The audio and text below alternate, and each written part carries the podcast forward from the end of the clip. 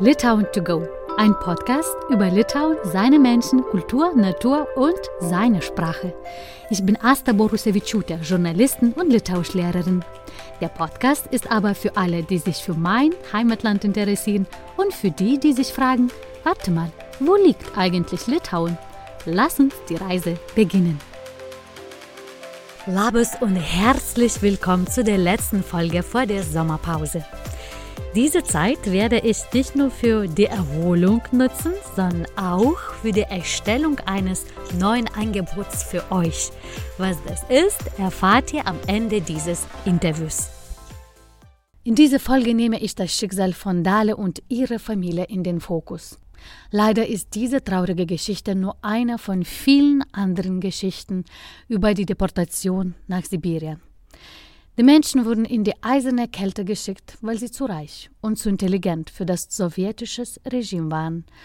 Und die Deportationen wurden als Spezialoperation genannt. Kommt es euch bekannt vor? Haben die Deportierten es geschafft, zurück nach Litauen zu kommen, wurden sie als Menschen der zweiten Klasse behandelt. Darüber zu sprechen war es nicht möglich und viel zu gefährlich. Man durfte nicht erinnern. Die erschütternde Geschichte von Dale Grinkevičiūtė wurde in Litauen erst 50 Jahre später, kurz vor der Erklärung der Unabhängigkeit, bekannt. Heute kann man diese Geschichte auch auf Deutsch lesen. Vitana Sonorute Muschik, die Übersetzerin dieses Buches, ist heute bei mir zu Gast. Sie kannte Dale persönlich. Einen wunderschönen guten Tag, Vitana. Guten Tag. Obwohl, ich müsste jetzt eigentlich Litauisch sagen, dann sage ich es nochmal. Laba diena, Vitane. Laba diena. Heute ist, ähm, oder ich spreche mit Ihnen schon nicht über nicht ein leichtes Thema und schon ziemlich schwer, was ganz, was unsere litauische Geschichte und unsere Menschen sehr geprägt hat. Und äh, in negativem Sinne vielleicht kann man sogar sagen. Und äh, wir nehmen jetzt eine Geschichte im Fokus und gleich klären wir, warum.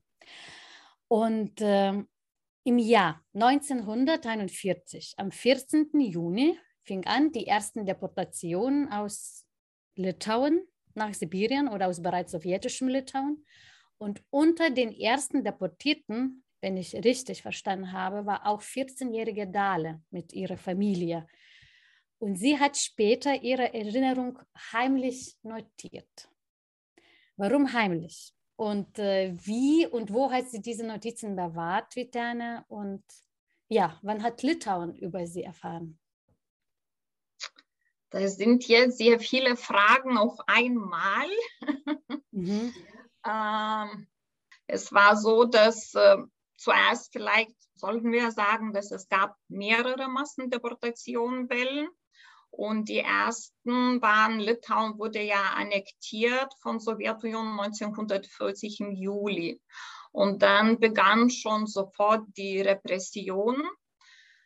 Äh, und äh, natürlich die Elite wurde beseitigt, gefangen, ermordet, gequält, in Gefängnisse gesteckt und so. Und aber die Bevölkerung, die begrüßte ja nicht die Sowjetisierung und wollte nicht Sowjet-Litauen sein, inklusive ja die Lehrer auch bei hm, Lehrerversammlung, dann schwankte nicht die sowjetische litauische Flagge, sondern die frühere von unabhängigen Zwischenkriegslitauen, das existierte von 1918 bis 1940 bis zur Annexion. Ähm, und diese alle Menschen, die nicht sowjetisch sein sollten, wurden ja deportiert. Und die wurden deportiert mit Familien. Sie wurden, wie das man auf Deutsch so sagt, sippenhaft und was bedeutet das? Sippenhaft bedeutet, dass irgendjemand oder nicht irgendjemand, sondern ein KWD oder der Soldat, der Tschechist, klopft dann dir an der Tür. Meist wurden diese Deportationen, sie wurden ja sehr geplant und das gab es richtig Regie. Sie wurden auch Spezialoperationen genannt, so wie heute. Wir kennen das mhm. erkennen dieses Wort wieder, Spezialoperation. Und äh, das passierte meist so, dass nachts äh, klopft an der Tür die Soldaten und sagen, du hast jetzt eine Stunde, um deine Sachen zu packen. In Archiven gibt es Protokolle, wo manche wollten besonders gut arbeiten und haben gesagt, du hast 45 Minuten. Und manche waren, die sagten, du hast 15 Minuten. Dann wurde meist den Leuten verlesen, dass sie in entlegte Gebiete der Sowjetunion sozusagen übersiedelt werden und in Sondersiedlungen und Spezialsiedlungen. Und wir kennen dieses Wort Spezial, Spezialoperation, Spezialsiedlungen. Diese Spezialsiedlungen, das wurde natürlich nie konkret gesagt, wohin, nie konkret gesagt, für wie lange. Das war diese Ungewissheit. Und ähm, ja, und so war das auch für Dallas Familie. Und alle die waren meist da, die wurden alle mitgenommen. Also Kinder, Frauen, Großeltern, wenn die waren, Tanten, Onkel, die wurden alle mitgenommen. Und der Verbrechen war also die sozusagen die Verbrechen, ich sage jetzt in, äh, in Anführungszeichen, weil das waren keine Verbrechen, in der Wahrheit und die Verbrechen konnten sein, zum Beispiel Dallas Vater Juozas Grinkevičius. Er arbeitete in der Litauischen Nationalbank. Äh, ja, und der gehörte früher auch einer Partei in unabhängigen Litauen und dann natürlich ist automatisch der politische Gegner, weil ja, es gehört nicht kommunistischen Partei und Nationalbank sowieso ist schlecht. Und äh, ja, deswegen, und es war ja auch meist so, dass die Familien wussten nicht, sie wurden erstmal mit Lastwagen transportiert bis zum Zug, bis zum Bahnhof und dann wurden überladen in meistens Viehwaggons äh, und die wurden auch getrennt. Männer von Frauen und Kindern und sie hatten nicht mal die Gelegenheit, sich zu verabschieden. Es wurde oft einfach gesagt, das ist nur für den Transport. Und so war auch in Dallas Fall. Also sie hat ihren Vater zum ersten Mal im Bahnhof in Konas gesehen und dann nie wieder gesehen. Äh, sie war ja damals 14 Jahre alt und ihr Bruder Juasas war 17 Jahre alt.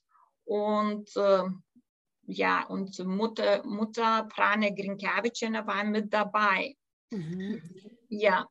Und wo hat, sie, wo hat sie diesen Erinnerungen oder was sie erlebt hat, notiert? Hat sie da vor Ort notiert, schon in Sibirien? Also sie hat so viel erlebt. Sie hat nirgendwo, sagen wir, so Schriftstücke hinterlassen, wo sie sagt, wann sie angefangen hat. Aber wir wissen, dass sie notiert hatte und geschrieben hatte die Erinnerungen 1949 und 1950. Sie war damals 23 Jahre alt, 22, 23 Jahre alt. Und in dem Moment befand sie sich in Litauen in Kaunas, weil nach der Verbannung hat sie mit ihrer Mutter äh, geflüchtet oder während der Verbannung geflüchtet.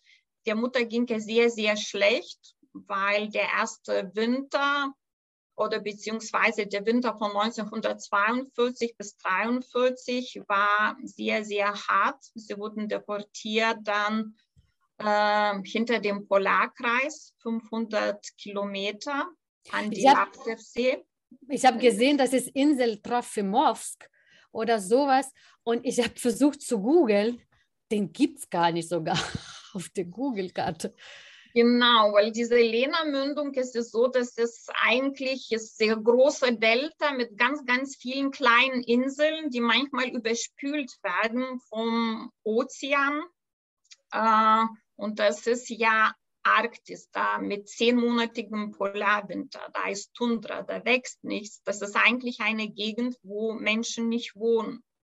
Und sie würden, wie Dala auch so ironisch dann später beschreibt und sagt, wir sind die Polarbezwinger, also wir sollen sozusagen die neue Städte aus dem Boden stampfen und die Zukunft bauen. Und das ist eine bittere Ironie, wenn sie so schreibt, weil die Menschen eigentlich sind so zu Elend gebracht und äh, den ersten Winter überleben nur 50 Prozent und sie treffen da an schon Finnen, die davor wurden, die haben die Leningrader Blockade kaum überlebt und dann deportiert und nochmal sozusagen. Und um, ja, und alle beschreiben das. Und sie beschreibt eben, dass es so dieses Besondere, dass sie als aus der Perspektive eine junge Frau, einem jungen Mädchen, und äh, sie hat meiner Meinung nach, ich habe ihr Werk ins Deutsche übertragen und übersetzt, literarische Qualität und sehr starke emotionale Kraft.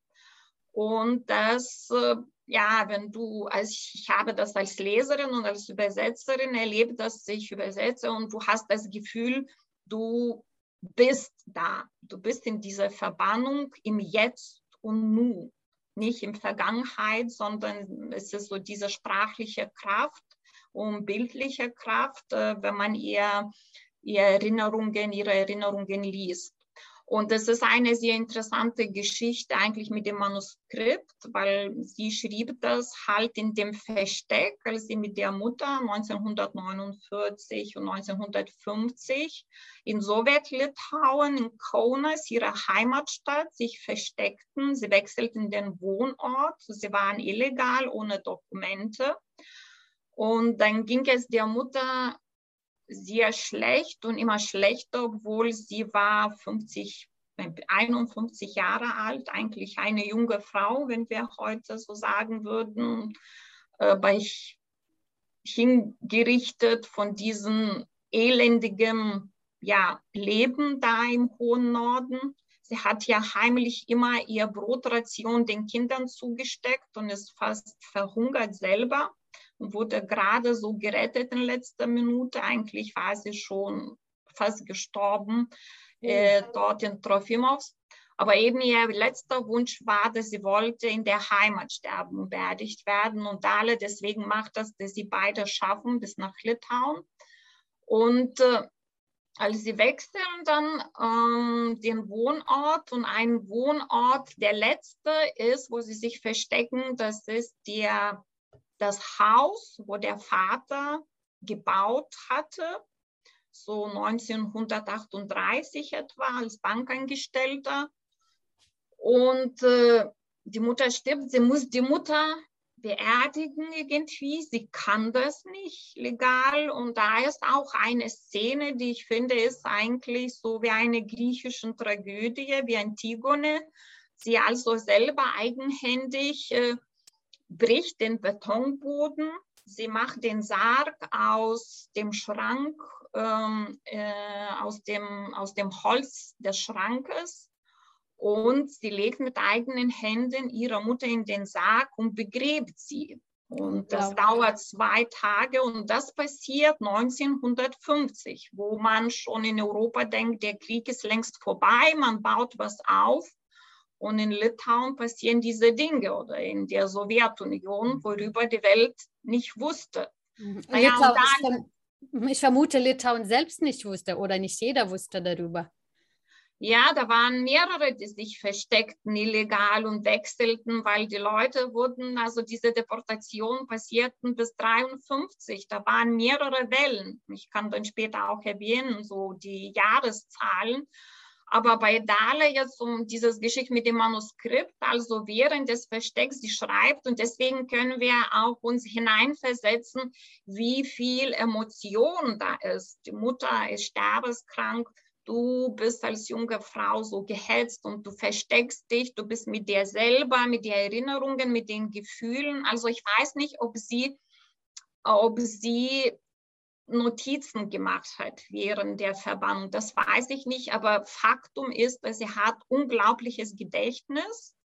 Und ich habe von anderen Deportierten gehört, dass sie auch sehr aufmerksam immer die Route aufgezeichnet haben, weil sie dachten, wenn wir fliehen oder zurück wollen, damit sie wissen, wo sie sind und zurück mhm. den Weg finden. Deswegen vielleicht war das auch eine Strategie, aber auf jeden Fall sie sehr, sehr präzise beschreibt, auch den ganzen super langen Transportweg, der Monate dauert, weil das sind mehr als 10.000 Kilometer, die sie mhm. zurücklegen. Und, und dann jetzt, ich äh, mache zu Ende mit dem Manuskript und sie äh, nach der Beerdigung der Mutter, also sie äh, hat das Gefühl, dass sie aufgespürt wird vom KGB. Und KGB, das ist ja sozusagen die Stasi in der DDR, der, die Geheimpolizei. Und glücklicherweise alle diese Blätter, das sind insgesamt 229 gewesen, lose Blätter mit der beschrieben, äh, steckt im Beckglas und vergräbt im Garten. Und sie wird tatsächlich gefasst, also die Mutter ist beerdigt, wird gefasst und wird erneut zum zweiten Mal, als sie ablehnt die Mitarbeit mit KGB, wird sie erneut deportiert über Gefängnisse Vilnius und Moskau und äh, erstmal im Lager und dann nochmal Deportation. Und, äh, und diese Erinnerungen findet sie selbst später nicht als sie äh, schon nach Stalins Tod, Stalin ist 1943 gestorben und 56 darf sie nach Litauen zurückkehren, hat Erlaubnis bekommen, aber sie findet also ihr Manuskript nicht, sie findet äh, Wegglas nicht. Und das wird erst nach ihrem Tod, Thaler stirbt 1987, und nach ihrem Tod 1991, das ist auch ein ganz besonderer Moment, eine Frau, die heißt Niole Wabolene in Kaunas. Ähm, sie möchte im Frühling eine Pfingstrose umpflanzen, Pfingstrosenbusch, und ähm, gräbt tiefer und sie findet diesen Glas. Und es ist natürlich ein Wunder der Geschichte, dass es genau 91 schon, wo Litauen wieder unabhängig ist, wo der Putsch vorbei ist in Moskau, weil wäre das früher gewesen, wäre das höchstwahrscheinlich zerstört gewesen und wäre nicht erhalten gewesen für uns. Mhm. Und deswegen, dieser Zufall, das ist etwas sehr, sehr Besonderes. Oh ja. Zurück zu, zu diesen illegalen Reise, äh, wieder zurück nach Litauen. Für mich ist es Rätsel oder das ist wieder ein Wunder. Wie kann man das beschreiben? Aber wie hat sie das geschafft? Ohne Pässe, ohne Geld. Uh, wie hat sie geschafft, diesen zigtausend, also so viel tausend Kilometer nach Litauen? Was, woran lag das, dass sie das geschafft hat? Also sie hat es nicht beschrieben genau, nur sehr, sehr flüchtig, ein paar Sätze. Und zum Teilweise haben Leute das nicht geschrieben, weil es gefährlich war. Das wäre eine Information. Zum Beispiel, sie hat nirgendwo geschrieben, wo sie sich versteckt und wer ihr geholfen hat, ah. weil wenn du das schreibst, du gefährdest andere Leute. Mhm. Und das war genau so, als sie wurde wieder gefasst. Und wo ist ihre Mutter? Sie hat ja auch nicht gesagt, wo die Mutter ist, sie beerdigt, damit sie nicht die anderen Leute gefährdet. Und deswegen, sie schrieb ja alles in einem unfreien Litauen. Das war ja nicht so, dass sie konnte entscheiden, erinnere ich mich oder erinnere ich mich nicht. Das war gefährlich das mhm. aufzuschreiben. Das bedeutete erneutes Gefängnis sozusagen. Es war ja so, dass bei uns Erinnerung war verboten. Und wie wir das leider sehen, auch im jetzigen, ich will fast sagen, Sowjetunion, das heißt Russland, aber eigentlich ist das für mich Sowjetunion, weil die ja. Prinzip und Struktur, es ist genau das Gleiche, ist der gleiche Ursprung, wie das mhm. alles sogar genannt wird und mhm. wie gehandhabt wird. Das ist, das ist das Gleiche. Die Menschen, die dann der Markt sind, sie kommen aus dem gleichen Nest sozusagen und haben die gleiche Werte oder wie ich nenne, Unwerte eher. Und äh, ja, und ähm, Dala, also wie sie das geschafft hat, es, äh, eine hat mir mal erzählt, Frau, weil Dala Grinkevičiūtė später arbeitete als äh, Ärztin für sie war sehr wichtig, ähm, etwas Nützliches zu machen, weil sie hatte ja Zwangsarbeit. Sie haben unnützliche Arbeit gemacht. Die, wurde, die Arbeit war die Quälerei. Ich kann sogar eine Passage vorlesen, mhm. äh, wenn das passt in den Podcast. Also was die Arbeit bedeutete. Sozusagen, eigentlich war das gedacht, dass die Arbeiten durch Arbeit sozusagen besser werden und so weiter. Aber man sieht ähm, jetzt, wie sie arbeiten, was das bedeutet. Langsam ähm, ich lese aus dem Buch, das heißt aber Der Himmel grandios auf Deutsch, der Grinkevichute. Da gibt es zwei Ausgaben. Die eine ist bei Mattes und Seitz, erschien 2014. Das ist Hardcover. Mhm. Aber es gibt auch bei BTB sozusagen Paperback und das ist 2016 erschienen. Mhm.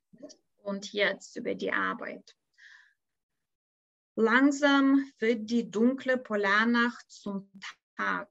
Der hellste Moment ist ein milchiges Dämmerlicht. Aber auch das Dämmerlicht ist angenehm, nachdem man monatelang in der Finsternis verbracht hat. Nach und nach, mühsam und abgekämpft, bewegt sich unsere Karawane aus 15 Schlitten mit eingespannten Zugpferden. Litauischen und finnischen Sklaven, wie eine Beerdigungsprozession. Sie zieht sich über Kilometer hin. Wir mobilisieren unsere letzten Reserven, fast auf allen Vieren, dicht über der Erde kriechen wir voran. Der Schlitten will nicht gleiten. Jeder Schritt zehrt an unseren letzten Kräften. Wenn die Schlinge nicht wäre, mein Gespann, in dem ich hänge, würde ich wahrscheinlich hinfallen. Ich friere an Füßen und Händen. Das fürchterliche Kopftuch, das mein Gesicht verdeckt, ist durch den feuchten Atem ein harter Eisbrocken geworden, der keine Luft mehr durchlässt. Ich sehe nichts. Meine Wimpern sind zusammengefroren. Wie jämmerlich und lächerlich klein sind wir im Angesicht der majestätischen Arktis, wie die Wolga-Treidler von Repin. Das ist die wahre Hymne der menschlichen Arbeit. Vor dem Hintergrund der Eisberge und Schneefelder sehen die eingespannten Menschen aus wie Läuse. Wir glauben nicht, Trofimowski jemals zu erreichen, obwohl die Insel zum Greifen nah zu sein scheint.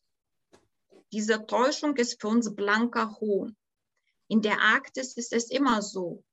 Die Stunden vergehen wie Jahre. Sie dehnen sich in alle Ewigkeit. Ich habe das Gefühl, dass ich seit meiner Geburt nichts anderes mache, dass ich nur schleppe, diesen verdammten Wagen ziehe und doch nicht vom Fleck komme. Ich erinnere mich gut an Rebens Gemälde Die Wolga-Treidler. Wer von uns würde nicht den Platz mit einem der Treidler tauschen wollen? Das Schleppen der Schiffe die Wolga entlang wäre für uns nach der Polarnacht in Trofimos wie ein Kurort, Kurortaufenthalt an der Riviera. Irgendjemand hat uns geraten, wir sollten, wenn wir den Wagen voller Brennholz nach Trofimov schleppen, über etwas nachdenken von etwas träumen oder uns an etwas erinnern. So würde die Zeit schneller vergehen. Aber das ist nur den Wolgatreidlern von Reben möglich. Deren Strapazen erscheinen mir jetzt wie ein Spaziergang, wenn ich sie mit uns vergleiche, mit einer Kavalkade von krepierten Schindgäulen. Ich habe früher in Konas häufig den Gäulen zugeschaut, die nicht mehr imstande waren, den Wagen zu ziehen. Ich versuchte zu erraten, was sie wohl denken. Jetzt weiß ich aus eigener Erfahrung. Sie denken gar nichts. Im Kopf ist kein einziger Gedanke. Man bewegt sich wie eine Maschine, wenn man anhält. Fällt man um und wahrscheinlich kommt man danach nie mehr hoch. Ich merke, wie ich mich nach und nach in ein Tier verwandle. Ein verendendes Tier auf dem Eis, eingespannt in den Wagen, einen viel zu großen Wagen für meine verbliebenen Kräfte. Ich weiß, im Kopf des Gauls ist kein einziger Gedanke mehr. Wenn wir ankommen, werden wir unsere übliche Ration zu essen bekommen und ein Stück Brot. Diese Aussicht zieht uns wie ein Magnet nach Trofimowsk. Damit der Aufseher keinen Verdacht schöpft, stopfen wir die Löcher die das hohle Innere unseres Holzbaus verrät. Sie hat jetzt beschrieben, das war eine Szene, wie sie müssen so Balken aus dem Fluss raus aus dem Eis holen und dann schleppen sozusagen zurück ein steiles Ufer hoch und sie nennen so dieses Ufer so mein Golgatha, so Golgatha. Und so beschreibt sie. Und ich habe jetzt schon wieder nicht zu Ende mal die Frage, wie sie gekommen ist. Also ich hatte einmal eine äh, Frau eine Krankenschwester, die mit Dala zusammengearbeitet hatte im Krankenhaus in Lokuva, mit der geredet.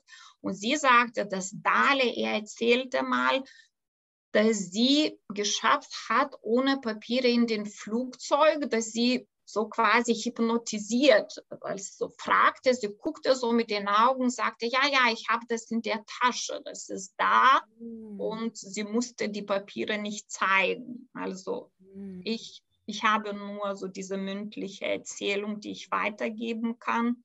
Aber mhm. Dala hat schriftlich darüber nichts mhm. hinterlassen. Vitana, warum war für Sie wichtig, dieses Buch zu übersetzen? Ähm, ja, aus mehreren Gründen. Ein Grund ist, dass ich Dala Grinkevičiūtė auch persönlich kannte. Mhm. Als sie starb 1987, Weihnachten, war ich selbst 15 Jahre alt. Und ich kannte sie, weil sie lebte bei meiner Tante in Lokuva, meine Tante Aldona Schulskite. Und äh, meine Tante hat sie aufgenommen, als Dale wurde von ihrer Arbeit entlassen von den sowjetischen Machthabern, weil irgendwann doch sie war unbequem, obwohl sie versuchte nicht politisch zu sein, nur beruflich gut. Trotzdem passte es nicht. Äh, und, äh, und dann traf ich sie jeden Sommer und oft im Herbst. Aber ich kannte ihre Geschichte nicht, weil, wie ich erzählt habe, man durfte sich nicht erinnern. Es war gefährlich. Und manche Familien waren der Ansicht, meine Familie war der Ansicht, wenn man dem Kind was erzählt, Kind kann plaudern und plappern mhm. und sich selbst gefährden und die anderen gefährden. Und deswegen wusste ich von ihrer Geschichte nichts. Und erst nach ihrem Tod und als Litauen wieder unabhängig wurde, habe ich darüber erfahren und das hat mich natürlich sehr schockiert. Und ich dachte, wie kann das sein? In welchem Land habe ich gelebt, wo man sozusagen lügen muss und nicht die Wahrheit sagen darf und wo man so eingeschüchtert wird. Und äh, dann ergab sich so nach und nach, dass ich dachte, ich, ich fand die Geschichte sehr rührend und äh, dass ich wollte auch anderen darüber erzählen. Vitane, welches Bild von Dale haben Sie noch in der Erinnerung? Also als eine sehr schöne Frau. Leider, ich kann zeigen Ihnen. Okay, dann das bleibt nur für uns. also ich habe ein Bild. Aha, ja. Ja, ein sehr mit großen Augen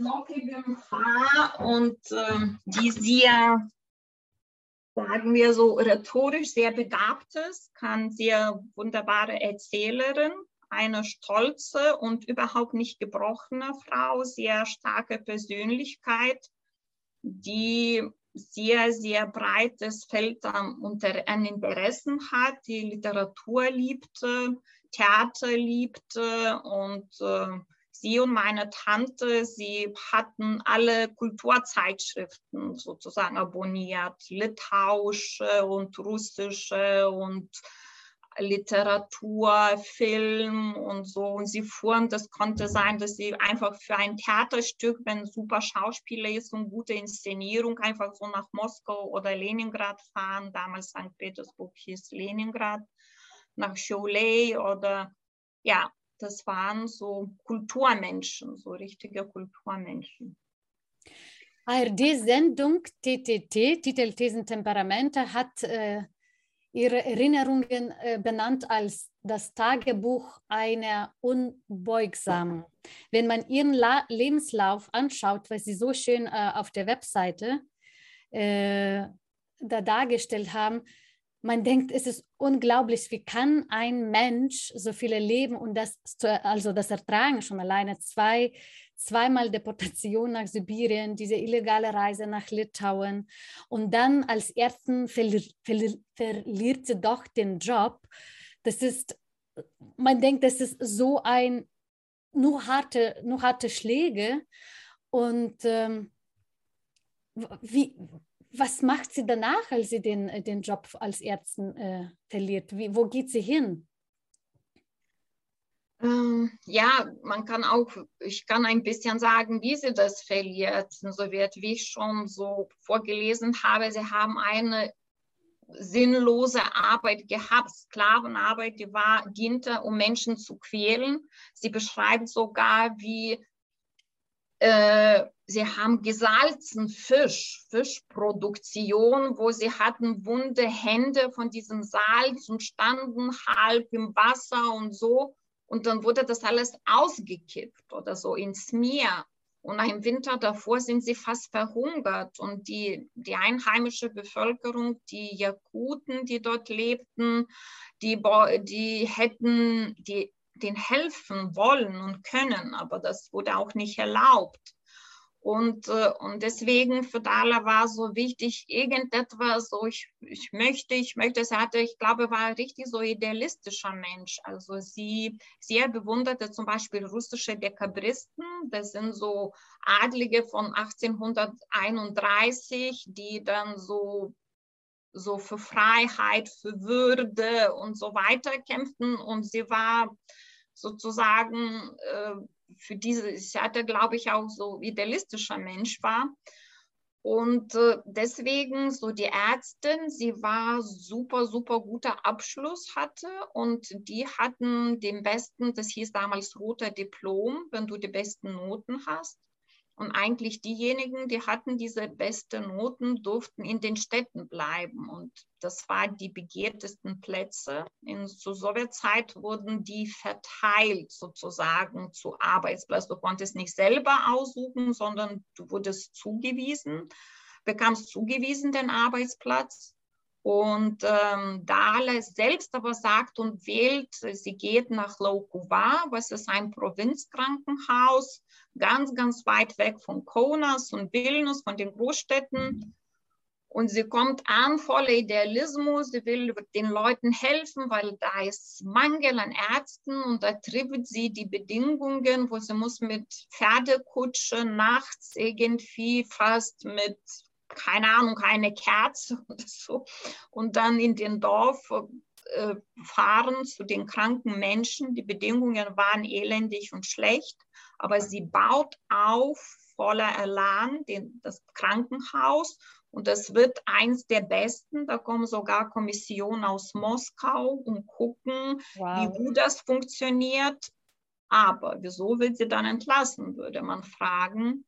Und sie wird entlassen, weil sie eben ein unbequemer und wieder viel das Wort unbeugsamer Mensch ist oder eine Frau, unbeugsame Frau, weil sie hat so Kriterien, wie die gute Arbeit auszusehen hat. Und wenn irgendjemand in ihrem Krankenhaus zum Beispiel stehlt, irgendetwas, was typisch war in sowjetischen Zeiten. Genau. Und wenn stehlt eine der kommunistischen Partei angehört, für sie war egal, ob er gehört der Partei oder nicht. Sie rügt ihn. Und das war natürlich schon ein Dorn im Auge.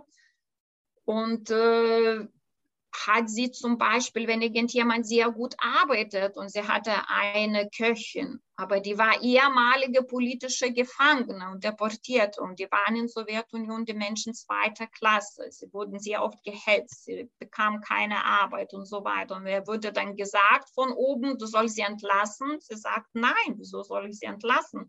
Sie arbeitet vorzüglich. Und so solche Sachen sammeln sich und dann wird öffentlicher so wie hieß das ähm, jetzt auf Deutsch, nicht Prozess, sondern so Versammlung.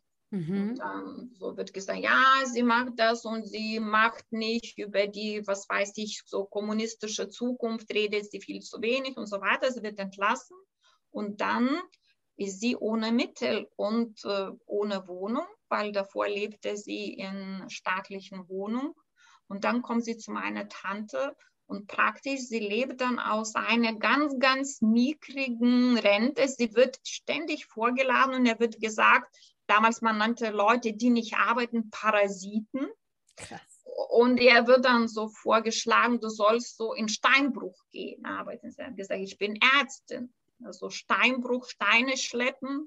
Sie lehnt das ab. Sie wird dann als Parasitin genannt sozusagen, weil sie arbeitet ja nicht und so und dann sie bekommt kaum Geld und sie lebten dann aus der Rente meiner Tante beide und die Leute wussten, dass sie eine gute Ärztin ist und sie kamen trotzdem zu ihr. Und dann, wenn die kamen aus dem Dorf, dann brachten sie Eier, dann brachten sie Milch, dann brachten sie Käse und so weiter. Und äh, auf diese Art und Weise, äh, ja, lebten sie, aber sie lebten bescheiden, sehr bescheiden. Und dann wurden die Leute aus dem Dorf, die zu ihr kamen, dann natürlich vorgeladen in diesem Komitee oder Zentralkomitee oder wie das ah. hieß, dieser kommunistische Führung, da wurde gesagt, wenn du zu ihr gehst, dann bekommst du Probleme, Ein Einschüchterung. Mhm. So funktionierte das sowjetische System. Aber das, was Dahle erlebt hat, was sie gesehen hat, äh, hat Ausland viel früher erfahren, schon bereits im Jahr 1974 wenn ich nicht, wenn ich richtig die Information gefunden habe. Wie ist das passiert? Das ist so nicht ganz richtig, aber in die Richtung. Ich muss jetzt noch dazu sagen, dass Dala, wir wissen ja, dass ihre Erinnerungen sind vergraben sozusagen. Sie ist in Sowjet-Litauen, sie sucht, aber findet nicht. Das war ja sehr eigentlich sehr spannend, als wir für DTT machten, die Reportage für Titel Thesen Temperamente. Und dann redeten wir mit der Frau, interviewten Jolle Babolene, die das gefunden hat unter Pfingstrosenbusch. Und sie hatte gesagt, äh, ja, die Nachbarn und alle dachten, dass sie suchte nach dem Familiengold. Wir haben gesehen, die gräbt darum und die gräbt darum und dachten, dass im Krieg wurde da irgendwelche Wertigkeiten versteckt und sie suchte eigentlich nach dem Wegglas, was wir dann mit dem deutschen Fernsehteam festgestellt haben, dass es müsste ein deutsches Wegglas gewesen, weil das Manuskript war 41 Jahre unter der Erde und erhalten geblieben. So, ich mhm. denke, das mhm. war so diese Wegglas mit diesem Gummi oder so, weil mhm. ansonsten kann ich mir nicht vorstellen, wie das möglich wäre. Und, äh, und dann, ähm, Dahle schrieb nochmal, also meine Tante auch ermutigte sie, 74, als sie die Arbeit verlor und wurde entlassen, nochmal aufzuzeichnen. Und das hat sie auch gemacht, nochmal. Und dann ein bisschen später, wir wissen nicht genau die Datierungen, aber danach entstanden sie in so 70er Jahre und dann noch ein Teil später über sowjetische sozusagen Erfahrung auch als Ärztin und da ist mit dem Manuskript sehr spannend, das vergrub sie nicht, aber das war auch sehr gefährlich bei sich zu halten. Dann wechselt es viele Orte, dann würden von einem zu anderen geschrieben, rübergeschrieben, so die Varianten gab es mehrere und wir nennen das Samizdat, sozusagen Selbst, Selbstverlag oder so. Und das ist so etwas sowjetisches Phänomen, wo etwas, was sehr wichtig ist, wird von Hand zu Hand gereicht und heimlich und abgetippt und weitergegeben, so dass wenn irgendetwas vernichtet wird, eine andere Variante irgendwo erhalten bleibt.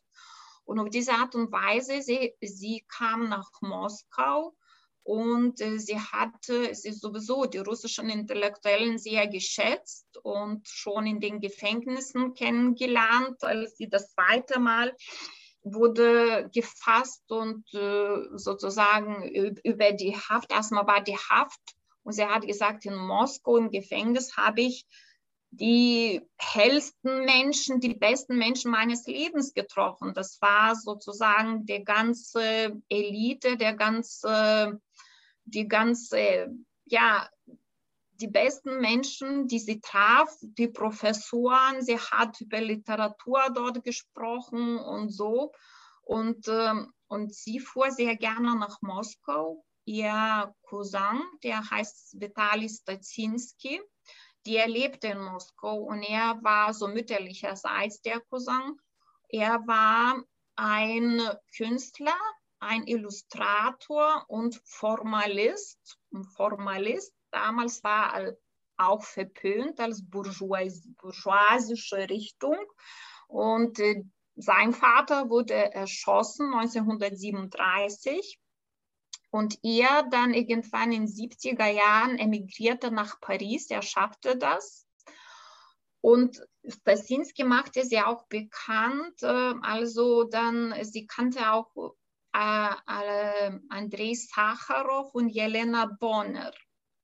Und Andrei Sacharow, das ist ein sehr, sehr wichtiger Nobelpreisträger und sehr wichtiger russischer Dissident.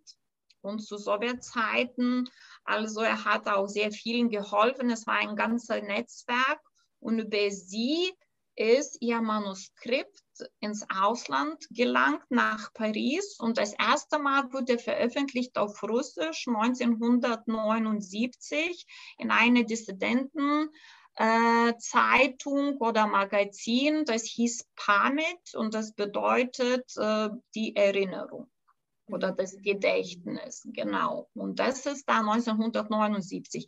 Anderer Zweig irgendwie gelang so von diesen Varianten nach Amerika und dann wurde ein Teil auch in, in Amerika veröffentlicht. So das erste Mal wurde im Ausland und in Litauen erst 1988 wurde in einer Zeitschrift abgedruckt. Aber wie, wie, hat das wie war das möglich? Weil das ist schon kurz vor dem Abbruch oder Warum war noch in diesem Jahr noch möglich? Das war nicht noch, sondern schon möglich. Schon, ja, genau. genau. Das, das, ist eine sehr gute äh, Bemerkung. Mhm. Ja, das fing an möglich zu sein, weil 88 98, das sind ja unsere Bewegung, Sajudis, mhm. Nationalbewegung, kurz vor dem Zerbruch der Sowjetunion. Und das 89, war ja 2000, äh, genau, 89, genau, 88, 89 und, äh, und äh, deswegen dann fing an, so solche Sachen wurden so langsam veröffentlicht und ja, und Dahles Werk auch erschien wirklich kurz nach ihrem Tod. Das ist so schade, dass sie das nicht erlebt hat. Sie ist 97 Weihnachten gestorben und schon 88, ja, das war sehr, sehr wenig. Und sie war 60 Jahre alt, als sie gestorben ist, noch ganz jung. Und äh, war das die ersten Erinnerungen aus diesen Deportationen oder Sibirien? War das erste Mal, dass Litauen ja, erfahren ja. hat? Litauen, in Litauen, ja. Und ich kenne so ein paar, sie sagen, meine Mutter sagte, das schlug wie eine Bombe. Wir wurden so erschüttert und, und das, so, ich hörte im Trolleybus, wie die Leute in Bussen redeten darüber und mir erzählte auch Ruta Stalilunete, das ist eine sehr äh, wichtige Schauspielerin, auch aus Kaunas, und als ich mit ihr redete, sie später auch hat Lesungen gemacht mit Dallas Werk und sie hat gesagt, als ich das gelesen habe, ich konnte danach einige Monate nichts mehr lesen. Einfach. Ich war so, die Leute wurden so berührt, so schockiert und wurden so der beraubten Erinnerung wurde wieder zurückgegeben, was in den Schubladen lag, was lag in dem Herzen ganz tief, was wurde, die Leute trauten sich nicht auszusprechen oder wenn dann nur in der Küche, in Familie, mit engsten Familienmitgliedern, da wurde so wie ausgeatmet oder so. Und dann hat man darüber erfahren. Das war erstmal, und sie war mit dem ja, die erste und dann danach kam natürlich ganze Welle an Aufarbeitung und so als mhm. Litauen unabhängig wurde, gab es sehr viele Erinnerungen. Thales Erinnerungen sind in dem Sinne sehr besonders, dass sie auch als äh, gefunden wurden, dieser erste Entwurf, ähm, das ist natürlich ein ganz sehr großer historischer Wert. Das ist aus Perspektive einer jungen Frau und das ist 1900 49 und 50 entstanden. Das es sehr, gibt sehr, sehr wenige solche in hoher Qualität Erinnerungen. Mhm. Äh, Vitane, aber das ist nur die Geschichte von einer Frau oder von einer Familie. Wie viele eigentlich Menschen wurden betroffen oder wie viele wurden deportiert nach Sibirien aus Litauen? Ja, das ist leider sehr viele und jeder kennt, meine Mutter war auch in, in den äh, jeder kennt entweder aus der Familie oder der Nachbarn oder jeder kennt jemanden oder wurde. Und wie gesagt, meine Mutter stand auch auf der Liste. Sie wurde nicht deportiert, weil ihre Mutter einfach das wusste, hat gehört, dass es wird deportiert und sie hat ständig Wohnort gewechselt und hat dann den Namen, hatte andere Dokumente gemacht mit anderem Geburtsdatum, so dass nicht gefunden wird. Und es gab in Litauen ganz viele Familien, die auch plötzlich vom Norden in den Westen gingen oder so, damit sie nicht gefunden werden. Sie versteckten sich und sehr viele wurden deportiert. Und ich kann jetzt sagen, bei der ersten, das gab es mehr, mehrere Massendeportationenwellen, bei Dallas 1941 im Juni. Das dauerte drei Tage vom 14. bis 19. Juni. Dann wurden etwa 18.000 Menschen deportiert. Das war damals auch Kriegszeiten, sehr hart von denen. Das war insbesondere, weil sie in diesem hohen Norden sehr sch schlechte Bedingungen, nur ein Drittel davon kam zurück von den späteren, da gab es schon 45 wieder eine Welle, 1946. Zum Beispiel 1949 wurde 28.000.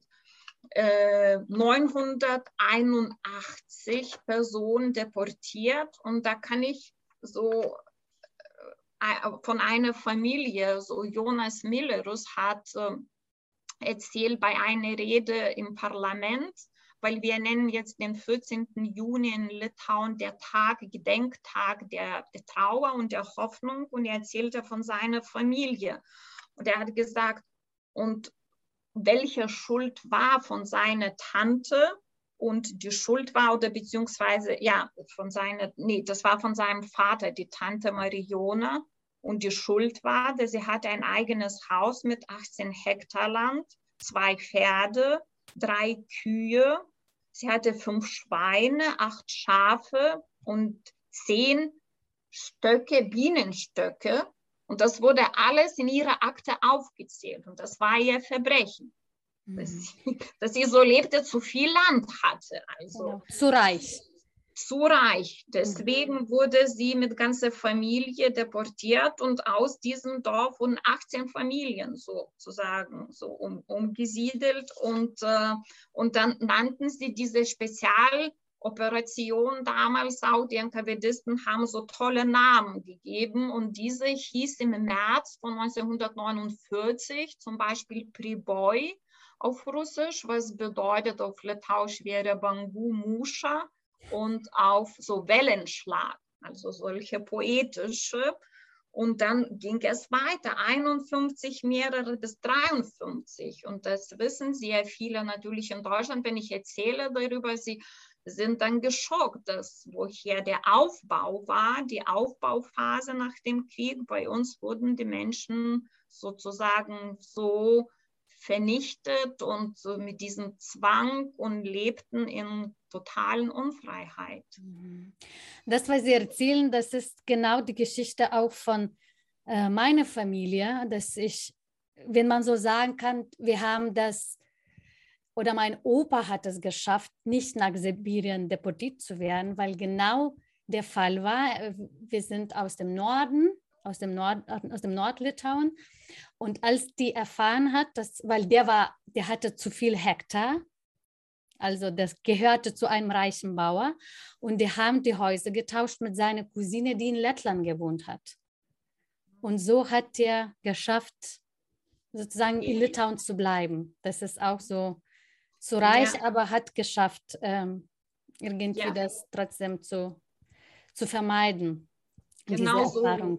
Mhm. Alles, alles versuchen, wirklich dann zu gehen, woanders. Oder und später, als die viele durften nicht zurückkehren nach dieser Deportation. Es war ganz lange, sie durften dann nicht, weil es hieß sozusagen, du sollst dich, kannst zurückkehren, wenn du Arbeit hast. Und wenn du Arbeit haben wolltest, ja, du sollst dich registrieren, Wohnort haben. Das war eine ausgedachte Schikane Mhm. Du hattest keine Chance oder oft war Erlaubnis nur in Weißrussland oder Lettland, aber du darfst nicht nach Litauen zurückkehren. Also die Leute wurden wirklich schikaniert und ja, wie sie sagten, so ihre Familie und da gibt es wirklich so, so viele. Also bei mir war ja auch meine besten Klassenfreundinnen in erster Klasse. Wir haben zusammen uns gefunden und immer zusammen gehalten und erst 1990 haben wir geredet, alle waren so eine, so der Vater deportiert war, Junge von der anderen. Ja. Äh, alle, wir waren quasi, wir nannten auch Litauisch Schwestieje sozusagen. Wir waren so, so die Gezeichneten irgendwie. Mm, mm. Die Gezeichneten und ja, und wenn man redet. So wenn man erlaubt ist zu reden und zu erinnern, dann ist das kommt schockierende Momente. Äh, Vitane, Sie sind ganz viel äh, unterwegs oder vor allem an den deutschen Schulen. Äh, auch in Deutschland, auf Festivals sehe ich immer wieder, wo Sie darüber erzählen. Ähm, welche Reaktionen sind meistens zu spüren, zu sehen, zu hören? Welche Fragen bekommen Sie am häufigsten vom Publikum? Ähm, die Menschen sind erstmal sehr berührt von dem Text, weil der Text wirkt in erster Linie und so die Frauen, ich mache oft biete Programme dann so künstlerisch aufbereitet mit Musikbegleitung. Jetzt hatten wir im, in der Gedenkstätte Hohenschönhausen auch mit Videoprojektion. Und da kann ich jetzt sagen, dass ich auch äh, Genau, und, und da machen wir so, dass der Text und da kommt auch sehr oft die Tränen. Dann kommen oft zu mir auch Leute, die sagen eben die Wolfskinder, ehemalige Wolfskinder, das sozusagen, wie sie beschreiben, das erinnert uns und, oder wie meine Mutter oder ich selbst zur Schule gegangen bin und diese Armut und so, dass sie dann sehr berührt sind und dann Erinnerungen von ihrer eigenen Geschichte oder manche aus Ostpreußen eben, die gewesen sind, sie dann auch zu mir extra kommen. Und äh, bei den Kindern oder so, ich merke, dass sie so wenig darüber wissen. Und äh, es ist ein sehr guter Text, äh, darüber zu reden, weil Dala schreibt in erster Person und sehr direkt und in einfachen Sätzen, so dass man mit den Kindern sehr gut darüber reden kann und dann danach mache ich manchmal in den Schulen so Aufgaben, dass wir Briefe schreiben, wir hineinversetzen in Situationen und so. Und das funktioniert sehr, sehr gut, ist meine Erfahrung. Und äh, ich bin jetzt auch sehr glücklich und stolz, dass wir geschafft haben, äh, eine Ausstellung zu machen. Die ist im Rahmen Konas Kultur äh, Europa. Hauptstadt. Aha, Hauptstadt. Mhm. ja, Kulturhauptstadt in Kaunas ist dieses Jahr und in dem Literaturmuseum, das mhm. heißt Meirones Literaturmuseum, haben wir zu dritt, drei Autorinnen, eine umfassende Ausstellung, auch die auf Englisch und auch insbesondere war für mich auch wichtig, nicht nur Litauisch, sondern auf Englisch. Mhm. Und ich habe eine Installation gemacht, ähm, wo ich auch auf Russisch und auf Deutsch, der Text kommt genau die Szene, die ich beschrieben habe, wo sie die Mutter beerdigt. Und ähm, äh, ich habe quasi dieses Keller, diesen Raum, eine Installation daraus gemacht. Und ähm, äh, ich lade alle sehr herzlich mhm. ein. Also die Ausstellung wurde jetzt gerade zu Dahles Geburtstag eröffnet und das war am 28. Mai. Da wurde sie 95 Jahre alt und sie wird bis zum 3. Dezember dauern. Mhm. Und jetzt ist gerade die schönste Zeit, weil in unserer Installation, wir haben auch sogar mit Gerüchen gearbeitet, mit Sounds, mit visuellen Dingen und ähm, auch mit einer Pfingstrose. Und oh. diese Pfingstrose, die gepflanzt wurde, extra vor dem Häuschen, Kindheitshäuschen, jetzt gerade blüht. So, oh, wie schön. Hat angefangen zu blühen, sodass jetzt ist genau die beste Zeit. Mhm. Und da mhm. kann man sogar den Manuskript auch sehen. Wir haben vom Litauischen Nationalmuseum das ausgeliehen bekommen. Und das ist die seltene Möglichkeit, eben diese Blätter auch zu sehen in der Vitrine. Mhm. Vitane, jetzt die letzte Frage. Kennt Litauen Dale Grinkevičiūtė genug? Na, ich denke nach und nach jetzt doch mehr. Ich hatte mir zuerst als Aufgabe gemacht, sozusagen im Ausland darüber zu erzählen. Und es gibt mittlerweile auch wirklich viele Übersetzungen ins Englische, Französische, äh, Spanische, Italienische, Serbische, Polnische, Finnische und äh, das läuft sehr gut. Aber ich dachte, Litauen, das ist jetzt sollen in Litauen machen, aber mittlerweile haben wir auch geschafft, jetzt wird gerade ein Film gemacht, ähm, ein Animationsfilm darüber und wird demnächst erscheinen. Und ich denke jetzt nach, das wird jetzt auch darüber geredet, dass in Lokuva, wo sie gearbeitet hat, ein Museum auch zu eröffnen. Das Haus, wo sie mit meiner Tante lebte, man kann immer sagen, nicht genug, aber gut und viel. Vitane, vielen Dank für Ihre Arbeit, dass Sie so diese Geschichte nicht nur im Ausland, sondern auch in Litauen erzählen und äh, labai labai ačiū für das Interview. Aber der Himmel grandios, so heißt das Buch, in dem die Erinnerungen von Dalia Grinkevičiūtė auf Deutsch zu lesen sind. Mit dieser Geschichte verabschiede ich mich in die Sommerpause. Es wird nach neuen Themen, neuen Formen und Inspirationen gesucht.